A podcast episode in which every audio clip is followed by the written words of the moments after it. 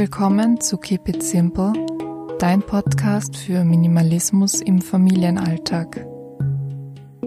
Heute möchte ich über ein etwas gesellschaftskritisches Thema reden und ich möchte auch gleich vorweg sagen, dass das eine sehr ehrliche Folge wird. Es kann gut sein, dass manche Leute vielleicht ein wenig verärgert sind oder der Meinung sind, dass das eine sehr dogmatische Folge ist. Um besser zu verstehen, warum ein minimalistischer Lebensstil für uns sehr nützlich und vorteilhaft ist, ist es mir wichtig, dieses Thema der Konsumgesellschaft auch noch einmal konkret anzusprechen und zu analysieren, wo die Probleme liegen.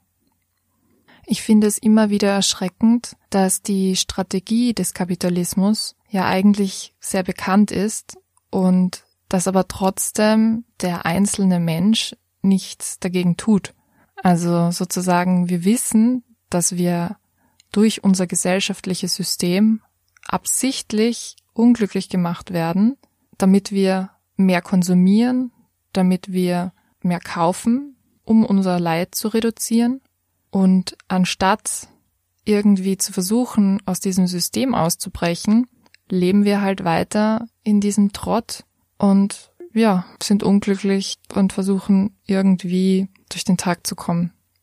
So ganz nach dem Motto, von dem Geld, das wir nicht haben, kaufen wir Dinge, die wir nicht brauchen, um Leuten zu imponieren, die wir nicht mögen. Das ist doch irgendwie absurd, oder nicht? In der heutigen Podcast-Folge möchte ich über folgende Dinge sprechen. Warum kaufen wir so viel ein? Welche Auswirkungen hat das Einkaufen auf uns? Wie funktioniert Marketing eigentlich? Was ist geplante Obsoleszenz und wie beeinflusst sie uns? Und wie kann letztendlich der Minimalismus uns bei diesen Problematiken helfen? Kommen wir gleich zum Punkt, warum sammeln wir eigentlich so viel? Ich habe da letztens einen Forschungsartikel gelesen, wo es darum ging, dass das Verlangen nach mehr Besitz von unserem Urinstinkt zu sammeln kommt. Damals war es ja noch notwendig, so viel wie möglich zu haben, um zu überleben. Es gab ja nicht so wie bei uns heutzutage endlose Ressourcen, auf die man jederzeit Zugriff hatte.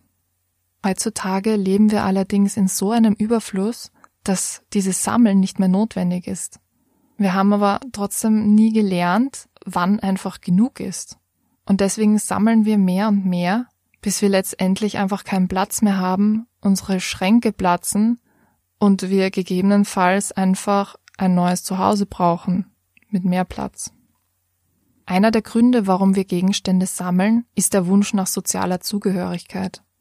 Also wir wollen zu einer bestimmten Gruppe dazugehören und dafür müssen wir bestimmte Kleidung tragen oder bestimmte Marken besitzen. Wir müssen einfach gewisse Produkte kaufen.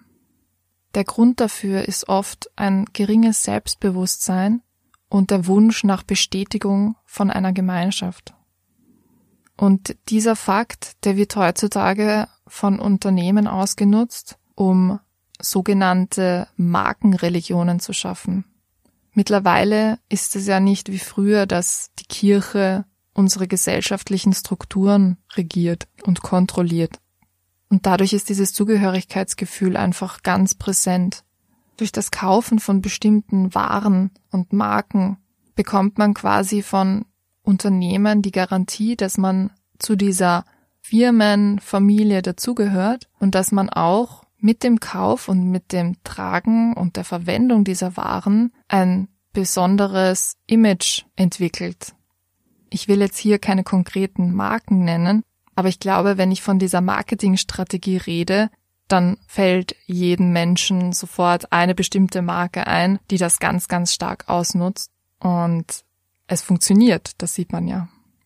Ein weiterer Grund, der zu massiven Einkäufen führt, ist der sogenannte Diderot-Effekt. Das ist ein Begriff aus der Konsumforschung und der erklärt Folgendes. Wenn du deinen Haushalt eingerichtet hast, dann existiert eine bestimmte Harmonie zwischen deinen Gegenständen, den Möbeln, der Dekoration und einfach allem, was du besitzt. Wenn du dich also einfach in deinem Raum umschaust, dann ist alles irgendwie gleichwertig und es passt einfach zusammen. Wenn du jetzt allerdings einen neuen Gegenstand kaufst, der vielleicht ein wenig luxuriöser ist, zum Beispiel irgendwelche Designermöbel, dann zerstört dieser neue Gegenstand die Harmonie von deinem Haushalt. Plötzlich schaut einfach alles viel minderwertiger aus und das erzeugt einen inneren Zwang und die Unzufriedenheit, dass alles einfach nicht mehr zusammenpasst. So, und dadurch hast du einfach diesen Zwang, deinen kompletten Haushalt an diesen neuen Gegenstand anzupassen. Es mag dann sein, dass du einfach einen Masseneinkauf machst und vielleicht Geld ausgibst, das du gar nicht hast. Aber zumindest ist dann quasi diese Unzufriedenheit gestillt. Und das ist ein Umstand, der gar nicht so selten vorkommt bei uns. Einfach weil uns auch ständig eingeredet wird, dass wir neue Sachen brauchen, bessere Sachen, schönere Sachen. Der häufigste Grund allerdings, warum wir einkaufen gehen, ist, weil wir unzufrieden sind. Vielleicht hast du das auch schon mal beobachtet, dass wenn du frustriert bist oder gestresst, dass du einfach das Bedürfnis hast, dich irgendwie zu belohnen. Und einkaufen ist jetzt gar kein abwegiger Weg, um das zu machen, weil Einkaufen, ähnlich wie bei Drogen oder bei Sex, das Belohnungszentrum im Gehirn anregt. Es konnte aber auch schon wissenschaftlich bewiesen werden, dass das Glücksgefühl, das beim Einkaufen entsteht, nur entstehen kann, wenn du Dinge kaufst, die du dann auch wirklich benutzt. Alles andere zählt zu unnötigem Einkaufen und das raubt dir wiederum nur Zeit und Geld, was dich einfach wieder frustriert. Das Problem bei der ganzen Sache ist, dass es sich da einfach schnell ein Teufelskreis entwickelt. Also du gehst quasi einkaufen, weil du frustriert bist und dann kaufst du irgendwas Unnötiges und fühlst dich wieder schlecht, weil du was Unnötiges gekauft hast und dann gehst du wieder einkaufen, weil du dich schlecht fühlst. Das ist auch sehr ernst zu nehmen, weil eine Kaufsucht ist nichts Abwegiges und nichts Abnormales. Das kann sehr schnell passieren und ist auch sehr gefährlich. Bei einer Kaufsucht ist auch prinzipiell immer ein Therapeut zu Rate zu ziehen. Also das Gefährliche gerade eben an der Kaufsucht ist, dass es oft nicht auffällt, weil es halt abgesehen vom Einkaufen und ja, vielleicht den roten Zahlen auf dem Konto keine wirklichen Anzeichen gibt. Aber gerade wenn man sich beobachten kann, dass man immer einkauft, wenn man frustriert ist, dann sollte man sich vielleicht einmal Gedanken machen, ob man sein Konsumverhalten nicht vielleicht ändern sollte. Ein großer Besitz hat ja auch den Vorteil, dass es unseren sozialen Status erhöht. Das ist sozusagen unsere persönliche Visitenkarte in unserer Konsumgesellschaft. Also je höher die Sammlung ist, die wir besitzen, desto höher ist auch unser sozialer Status und desto mehr Anerkennung bekommen wir auch in der Gesellschaft. Das fördert natürlich auch das Bedürfnis, viel zu kaufen und zu konsumieren, weil was kann uns glücklicher machen als ein hoher sozialer Status? Das führt allerdings dazu, dass wir unsere Zeit darin investieren, uns diesen Status leisten zu können. Das heißt, wir gehen arbeiten, um genug Geld zu haben, uns Sachen zu kaufen, um einen hohen Status zu haben. Eine wichtige Frage, die du dir aber da stellen solltest, ist, was ist eigentlich wertvoller? Deine Zeit oder irgendwelche Dinge, die du kaufen kannst. Jetzt habe ich dir ein paar Gründe mitgegeben, warum es zum Einkaufen kommt, warum wir so viel konsumieren und warum wir das Bedürfnis haben, so viel zu besitzen. Als nächstes möchte ich zum Marketing übergehen und vorweg eine kleine Info, wie überhaupt eigentlich unser Gehirn funktioniert. Es ist ja so, dass wir einen Filter besitzen, der aufgenommene Informationen nach Relevanz sortiert. Das heißt, es dringen auch nur diejenigen Informationen ins Bewusstsein, die uns relevant erscheinen und auch emotional ansprechen. diese Information ist halt ganz wichtig für Unternehmen, da sie ja quasi durch Marketinginstrumente aus der Masse herausstechen müssen, um uns ansprechen zu können. Es wird also speziell in dem Bereich Forschung betrieben, um herauszufinden, was uns als Konsumenten anspricht und vor allem emotional erreicht, damit es eben in unser Bewusstsein dringt und wir das nicht einfach ja ignorieren und unser Gehirn als irrelevant einstuft. Ein Beispiel dafür wäre, dass rote Farben von uns mit Rabatten in Verbindung gebracht werden. Es ist auch nachgewiesen, dass wir Produkte eher kaufen, die mit roten Preisschildern ausgehängt sind, auch wenn diese vielleicht teurer sind als davor.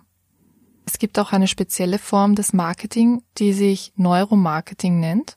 Und da gehen die Forscher dann auch nochmal eine Stufe weiter. Beim Neuromarketing werden die Ergebnisse der Hirnforschung und Psychologie mit Hilfe von Tests zu Marketingzwecken genutzt, um dezidiert herauszufinden, was jetzt unser Belohnungszentrum im Gehirn besonders anregt und anspricht. Also es geht quasi wieder darum, uns zum Einkaufen zu bringen, damit wir uns selber belohnen und uns glücklich machen können. Wie ich bereits vorher erwähnt habe, regt ja Einkaufen wie bei Drogen und bei Sex das Belohnungszentrum an. Und wenn man sich diese Information hernimmt, dann macht es vielleicht auch plötzlich Sinn, warum jetzt Sex Sales als Marketingstrategie so gut funktioniert. Mir ist jetzt auch an dieser Stelle ganz wichtig zu sagen, dass Marketing natürlich zu unserem Leben dazugehört und Werbung gehört zu unserem Leben dazu. Und ich will das jetzt nicht schlecht reden, aber ich möchte einfach ein Bewusstsein dafür schaffen, was quasi beim Marketing wirklich gemacht wird. Also es soll sich meiner Meinung nach jeder Mensch darüber Gedanken machen, dass natürlich von außen eine gewollte Manipulation stattfindet und dass wir einfach uns darüber bewusst werden, dass wir dem auch entgegenwirken können. Bevor wir jetzt zum Minimalismus gehen, möchte ich noch von der geplanten Obsoleszenz reden. Und zwar ist das ja die Ursache für unsere Wegwerfgesellschaft. Es ist ja keine neue Erkenntnis, dass Produkte absichtlich so hergestellt werden, dass wir sie nach zwei oder drei Jahren wieder austauschen müssen. Also langlebige Produkte sind mittlerweile unwirtschaftlich geworden und werden auch nicht mehr hergestellt. Reparaturen sind mittlerweile auch so teuer, dass es sich gar nicht auszahlt, sie reparieren zu lassen und dass es stattdessen billiger ist, sich einfach ein neues Produkt zu kaufen. dadurch werden halt die alten Sachen einfach weggeschmissen und durch neue ersetzt. Wie sich jeder denken kann, ist das halt aus ökologischer und nachhaltiger Sicht eine echte Katastrophe und führt mitunter dazu, ja, dass wir unsere Umwelt zerstören. So, wie kann nun der Minimalismus gegen diesen Konsum entgegenwirken und gegen diese Konsumgesellschaft? Also eigentlich ist es ganz simpel. Wir haben es ja in den letzten Episoden auch schon öfters besprochen. Wenn du minimalistisch lebst, dann wirst du ja auch gleichzeitig achtsamer. Also du wirst dir darüber bewusst, was du tust und natürlich auch, was du kaufst. Du machst dir Gedanken darüber, was du brauchst und was nicht und dementsprechend wirst du dir auch nichts Unnötiges mehr besorgen, weil du machst dir ja eben davor Gedanken darüber, ob du es wirklich brauchst. Durch den Minimalismus lernst du außerdem dein eigenes Glück zu schaffen. Also du wirst das Einkaufen einfach nicht mehr brauchen als Kompensation, um glücklich zu werden, weil du ja ohnehin schon glücklich bist. Und wir haben ja auch gelernt, dass die Hauptursache des Einkaufens die eigene Unzufriedenheit ist. So, und wenn du jetzt immer glücklich bist, dann hast du auch keinen Grund, einkaufen zu gehen. Ganz einfach. Was auch ein ganz wichtiger Punkt ist, ist, dass ein minimalistischer Lebensstil auch das Selbstbewusstsein stärkt dadurch, dass du minimalistisch lebst, machst du dir ja Gedanken darüber, was du brauchst und was du willst. Und dadurch positionierst du dich selber ja sehr stark. Also dir ist einfach bewusst und klar, was du vom Leben willst und was du einfach brauchst. Und dadurch wird es auch schwieriger, dich in irgendeiner Form zu manipulieren. Also wenn du dann irgendeinen Trend von außen mitbekommst, ja, dann lässt du dich halt einfach nicht so mitreißen, weil du dir ja davor Gedanken machst, ob das jetzt sinnvoll ist, ob du das jetzt überhaupt machen möchtest, ob du das jetzt überhaupt brauchst. Und deswegen brauchst du dann auch nicht diese Bestätigung von irgendwelchen Marken, weil du ja einfach dieses Selbstbewusstsein besitzt, dass du weißt, wer du bist, was du willst und was du brauchst. Was jetzt auch ein ganz, ganz wichtiger und entscheidender Punkt ist, ist, dass der Minimalismus im Vergleich zum Kapitalismus und zu der Konsumgesellschaft zielführend ist. Weil wenn du jetzt in der Konsumgesellschaft lebst und jetzt halt einfach einkaufst und konsumierst und deinen Besitz anhäufst, dann gibt's ja keine Obergrenze. Also du kannst quasi so lange einkaufen gehen, bis du stirbst. Und selbst dann ach, besitzt du noch nicht alles, was es auf der Welt gibt. So, und beim Minimalismus ist es ja umgekehrt. Wenn du nur noch das besitzt, was du wirklich brauchst, dann kannst du irgendwann nicht mehr weniger haben. Also du hast dann irgendwann ein Limit erreicht und von irgendwas muss man ja leben. Und ganz abgesehen davon ist ja das Ziel des Minimalismus, ohne viel Besitz glücklich zu sein. So, und wenn du jetzt einfach Besitz anhäufst, selbst wenn du alles nutzt, was du auch kaufst, dann bist du vielleicht für einen kurzen Moment glücklich, bist dann aber wieder unzufrieden und kommst dann wieder in diese Spirale rein. Das heißt, wirklich nachhaltig glücklich wirst du nicht, wenn du einfach ständig konsumierst. Und beim Minimalismus ist es so, dass du ja lernst, ohne viel Besitz glücklich und zufrieden zu werden. Das heißt, brauchst dann nichts mehr einkaufen und du bist dann einfach glücklich. Natürlich kann man diesen minimalistischen Lebensstil nicht von heute auf morgen irgendwie umsetzen und irgendwo muss man ja anfangen. Und deswegen möchte ich dir jetzt ein paar Tipps mitgeben, wie du unnötiges Einkaufen vermeiden kannst. Wie bei vielen Sachen im Leben ist es auch hier ganz hilfreich, Listen zu führen. Also schreib dir auf, was du kaufen möchtest und dann lass dir ein paar Wochen Zeit, bevor du es wirklich kaufst. Das gibt dir einfach die Möglichkeit, nochmal dir darüber Gedanken zu machen, ob du es jetzt wirklich brauchst und eventuell gerät es sogar in Vergessenheit und dann kannst du es von der Liste streichen. So, wenn du jetzt nach einem Monat immer noch das Gefühl hast, du brauchst das wirklich, dann kannst du es ja immer noch kaufen. Ganz wichtig ist auch, so gut wie möglich Spontaneinkäufe zu vermeiden. Das klingt jetzt natürlich einfacher, als es ist, aber du hast ja die Möglichkeit, wenn du trotzdem mal spontan irgendwo einkaufen bist, dass du dir irgendwelche Produkte auch zurücklegen kannst. Das heißt, das gibt dir noch einmal, wie bei den Listen, die Möglichkeit, dass du dir darüber Gedanken machst, ob du das wirklich kaufen möchtest. Und in den meisten Fällen ist es ja nicht so. Supermarkteinkäufe sind vielleicht für manche auch ein bisschen problematisch und da hilft es auch wieder einen Wochenplan fürs Essen zu machen. Es geht ja auch darum, jetzt diese Großeinkäufe zu machen, weil man einen Heißhunger hat oder sonst was und dann so viel unnötiges Zeug kauft, das man eigentlich gar nicht haben möchte, einfach weil man hungrig ist. Also deswegen erstens einmal niemals hungrig einkaufen gehen. Und zweitens einfach wirklich wöchentliche Essenspläne zu machen. Das hilft in der Hinsicht total. Wenn du jetzt wirklich schon beobachten konntest, oh, okay, es könnte sein, dass ich kaufsüchtig bin, dann ist jetzt einmal ganz wichtig, du brauchst dich nicht dafür schämen, weil das ist eine Gesellschaftskrankheit, das passiert sehr schnell und du bist auf jeden Fall nicht alleine. Was ganz wichtig ist, ist, dass du das ernst nimmst und dass du dir auch dabei helfen lässt. Deswegen solltest du dir auf jeden Fall einen Therapeuten suchen, damit das dann in Zukunft auch keine schlimmeren Folgen hat. Ja, das war's auch schon wieder für heute. Ich hoffe, die Folge hat dir gefallen. Wie immer gibt es ein Skript zum Nachlesen am Blog. Diesen werde ich dir unter anderem mit meinem Instagram-Kanal und mit meiner Facebook-Gruppe in den Show Notes markieren. Wenn du nach mehr Inspirationen suchst, dann freue ich mich auch, wenn du mir auf Instagram folgst. Und nächsten Montag geht es dann um das Thema Reizüberflutung bei Kindern. Ich wünsche dir eine schöne Woche und bis nächsten Montag.